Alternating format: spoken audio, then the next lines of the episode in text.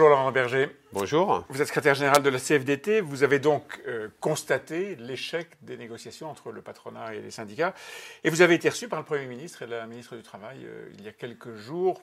Le gouvernement reprend la main, promet des décrets pour cet été. Objectif 3 à 4 milliards d'économies sur 3 ans. Est-ce que vous savez où le gouvernement va les prendre? Bah, la ministre du Travail, puisque c'est la ministre du Travail qui nous a reçus, euh, ne nous a pas précisé encore euh, où est-ce qu'elle allait les prendre, mais on ne fait pas 3 milliards d'économies sur l'assurance chômage sans taper, entre guillemets, excusez-moi cette expression, l'indemnisation des demandeurs d'emploi. Et c'est exactement ce qui m'inquiète. Et là, vous avez dit à plusieurs reprises, je demande qu'on ne touche pas aux indemnisations. Oui, parce que euh, la tentation, c'est de jouer sur la masse. Et la masse des chômeurs indemnisés, ce sont des chômeurs indemnisés en moyenne la moyenne de l'indemnisation, c'est 1000 euros. 1020 euros. Hein. Euh, et donc, ça veut dire des gens qui ont des petites indemnisations. Hmm. Euh, si on veut taper sur la masse, on sait que ça fonctionne, c'est comme ça que c'est souvent fait, on va baisser drastiquement les indemnisations. Alors pour l'instant, le, projet du gouvernement, en tout cas ce qui tourne, euh, et les petites phrases qui sortent ici ou là, c'est on va taper, je reprends votre terme, sur les grosses indemnisations. Quand vous dites je ne veux pas qu'on touche aux indemnisations, c'est y compris celle des cadres. vous savez, on était engagé dans ce processus de négociation, on l'était sincèrement, je tiens à le dire. Euh, on savait, on sait faire des économies. lors de la dernière convention, on a fait 800 millions d'économies. 800 millions d'économies. Ce qu'il faut dire, c'est que ce gouvernement il nous a rajouté des dépenses avec les, indépendants, les démissionnaires. Euh, et donc, on sait le faire. La CFDT elle a toujours assumé ses responsabilités en termes d'économie. Euh, là, aujourd'hui, si vous voulez faire des économies, vous êtes obligé de toucher la structuration de l'indemnisation. Et oui, bon. Bon, ben, parfois il faut le faire, non? Quand on est 35 milliards de, dettes, euh, il faut bien Non, mais d'abord, c'est 35 milliards de dettes euh, dans une situation de chômage de masse. Oui, mais ils euh, existent, ils sont là. Oui, on les traîne. Oui, ils sont là. Mais ceux qui reprennent la main, l'État, et je ne parle pas de ce gouvernement, ce n'est pas non plus les meilleurs gestionnaires en termes de déficit. Ça, je vous le concède. Donc, du coup, la question, c'est de les faire justement, avec justice. Et sur les hautes rémunérations, le problème que ça pose, c'est que vous êtes dans un système contributif. Vous, vous cotisez alors maintenant, vous ne cotisez plus, vous payez de la CSG, mais euh, vous avez des droits qui s'ouvrent euh, en fonction de ce que vous avez euh, versé à l'assurance chômage. Évidemment que les personnes qui sont cadres attendent, enfin cadres qui ont des hauts revenus, attendent qu'on leur reverse à proportion. Donc il faudra voir ce que le gouvernement propose. C'est-à-dire que vous ne dites pas complètement non. Vous, non mais moi, vous savez, ma, préoccupation, c'est qu'on ne donne pas le sentiment qu'il y aurait, ce discours me, mérite euh, ce discours que certains ou beaucoup de gens, beaucoup de demandeurs d'emploi mhm. ne, ne chercheraient pas à reprendre du travail. C'est faux. C'est archi faux. Qu'ils bénéficient, le mot bénéficie vous, vous, irrite en général. Les, les, gens dont on parle pour les basses rémunérations, les basses indemnisations, sont des gens qui travaillent quelques jours dans le mois, qui subissent le chômage, qui retravaillent, qui resubissent le chômage, qui mhm. subissent la précarité. Ça, c'est des contrats courts. On, va, on va en parler. Euh, depuis quelques jours, euh, un chiffre circule un chômeur sur cinq toucherait au chômage plus que ce qu'il avait lorsqu'il avait un emploi. Ce chiffre a été vérifié, il est exact dans un certain nombre de cas, mais sur des périodes très courtes. Pourquoi est-ce que ce chiffre sort? Qui sert-il, à votre avis?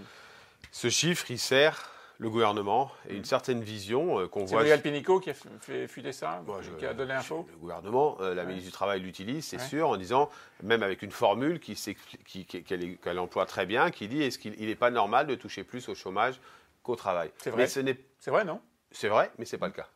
Ah, c'est pas le cas. Non, c'est dans des circonstances particulières. Ça oui, dans des circonstances particulières. oui, mais, on peut expliquer est-ce qu'on ne vous demande pas à on vous peut expliquer de dire pourquoi. il faut enlever ces circonstances particulières Non, mais ces circonstances particulières, on peut les citer. Il faut, en parler.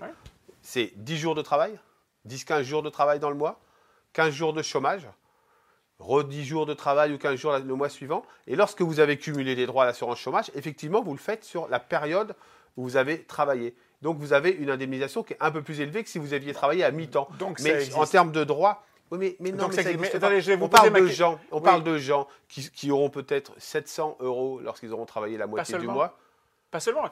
Est-ce qu'il n'y a pas Principalement, mais quand on regarde la réalité, c'est celle-ci. Est-ce qu'il n'y a pas des gens qui, en tout bien tout honneur d'ailleurs, puisque le système fonctionne comme ça, qui se disent, après tout, je peux faire 15 jours ici et 15 jours, euh, ce qu'on appelle la permittence, c'est-à-dire je prends 15 jours de travail, je fais 15 jours euh, de chômage, 15 jours de travail, et qui arrivent à se constituer une rémunération qui est, bah, dans certains cas, supérieure à ce qu'ils auraient s'ils avaient un emploi à plein temps. Ça bah, existe, non, bah, ça, doit, ça, doit, exister. Et alors, il faut revoir les règles d'ensemble des personnes qui subissent la précarité pour quelques cas.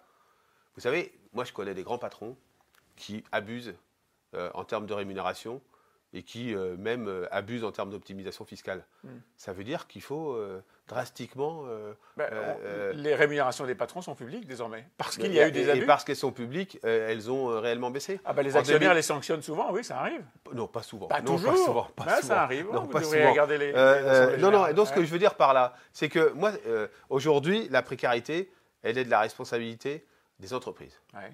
Euh, on a entendu longtemps qu'il fallait euh, assouplir les règles de rupture du contrat de travail. Ensuite, qu'il fallait négocier les plans sociaux. Ensuite, qu'il fallait des marges d'entreprise.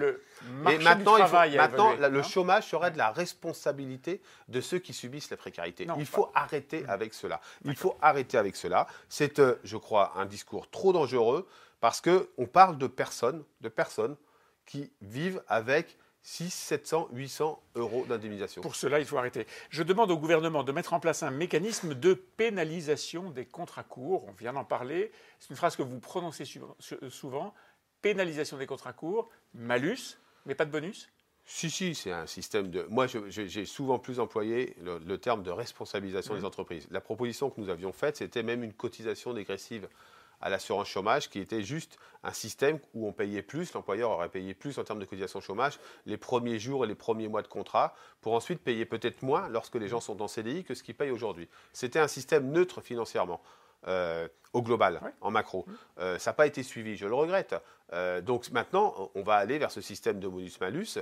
Le gouvernement l'a annoncé, il va le faire, il faut qu'il le fasse. c'est pas une bonne nouvelle. Non, mais vous savez, ce profil... Ça, peut, ça peut quand même nuire à l'offre de contrats, même très courts, non? Non, mais 25% des contrats qui se signent aujourd'hui, des contrats, des CDD qui se signent, sont des CDD d'un jour et moins d'un jour. Mmh il y a quand même un vrai problème d'organisation du travail. Vous savez, moi je connais bien le service du maintien à domicile. Dans le maintien à domicile, si on réfléchissait autrement à l'organisation du travail, on aurait beaucoup moins de contrats très courts. Donc il faut aussi réfléchir autrement de la part des entreprises. Peut-être que ce dispositif, puisque ça n'a pas marché dans la négociation, je rappelle qu'on a voulu négocier dans les branches, ça n'a pas fonctionné, et eh bien peut-être que maintenant c'est un dispositif euh, un peu plus pénalisant qui permettra de le faire. Ascoval, euh, Air France, euh, Blanquefort, tous ces sujets montrent que l'État, le gouvernement en tout cas, est très souvent impuissant face à euh, des chocs soit capitalistes, soit sociaux.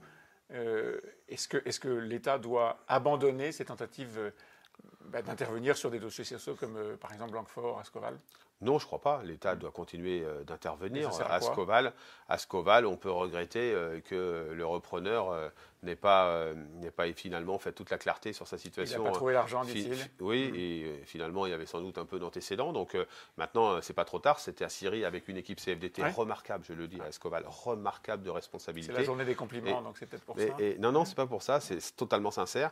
et il faut, c'est une, une, une, une qui fonctionne. Il faut que ça continue. À Ford, on a un vrai problème. On a un vrai problème d'une entreprise qui a reçu des aides de l'État français et qui se déresponsabilise en laissant euh, les, choses se faire. Donc il faut qu'elle paye. Donc le dossier, il faut qu'elle paye clos. En termes, il faut paye. Oui, oui, il faut qu'elle paye parce qu'elle euh, n'a aucune raison de bloquer toute offre de reprise. Le journal Le Monde euh, indique que vous rencontrez, ou que vous rencontrez souvent même Bernard Cazeneuve. Est-ce que vous pensez que c'est un recours pour la gauche? Ah, mais moi, je ne suis pas dans une logique de gauche, droite ou centre ou ni l'un ni l'autre. Il, est, clairement euh, Je rencontre euh, souvent euh, Bernard Cazeneuve, enfin souvent, régulièrement Bernard Cazeneuve, je rencontre régulièrement Xavier Bertrand, je rencontre régulièrement Gérard Larcher, comme je rencontre régulièrement les ministres en exercice. Le rôle d'un responsable syndical, c'est de pousser partout où c'est possible ses propositions et ses idées. Mais Bernard Cazeneuve est avocat, il n'est plus dans la politique, dit-il. Vous croyez qu'il va revenir? Oui, bien sûr, mais c'est là vous jouez sur les mots. Non, non, je vous pose la question. vous rencontrez Xavier Bertrand, il est dans la politique, pas mon problème. Je vais vous dire, c'est pas mon sujet. Mon sujet, vous savez, moi, je suis pas dans une logique pro ou anti euh, euh, gouvernement. Je suis pas dans une logique partisane au niveau politique. Je pense que sur les questions économiques et sociales, euh, il faut entendre les, les, acteurs les acteurs patronaux, les acteurs syndicaux également, et que plus on rencontre de gens pour porter nos propositions, plus on a de chances d'être écoutés.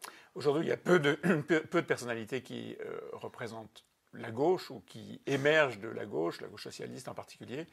Est-ce que vous savez que certains sondeurs parlent de vous pour ça? Non, je n'en sais rien et je m'en fiche. Euh, et d'abord, j'ai jamais été au Parti socialiste. Non, non, mais Donc, la gauche n'a peut-être pas besoin d'un représentant qui soit encarté socialiste. Je ne suis pas un responsable. Ça ne vous tente pas? Pas du tout. Je ne suis pas un responsable de la gauche. Vous savez, mon parcours militant, je sais. il a un parcours associatif syndical et je m'y tiendrai. Euh, parce que euh, je crois qu'on n'est pas formaté les uns et les autres de la même manière. Moi, je suis sur le fond des sujets. Je ne suis pas sur le combat parfois un peu que je regarde parfois avec un peu de distance. Mhm. Le combat politique. Vous n'avez pas envie de vous y mêler. vous êtes un homme qui est, sincèrement engagé à gauche. Non, non, vous voyez bien non, que je, vous, donc je vous ah, arrête. je suis un homme sincèrement engagé pour le monde du travail. Euh, et, qui regarde avec euh, euh, intérêt tout ce qui se passe lorsqu'on veut concilier le développement économique avec un modèle social protecteur et en même temps un modèle respectueux de l'environnement. Donc je regarde partout ceux qui peuvent pousser ces, ces propositions-là, qui peuvent les relayer, et ensuite le combat partisan, ce n'est pas mon sujet. Laurent Berger, syndicaliste, secrétaire général de la CFDT et qui entend le rester. Merci beaucoup. Merci.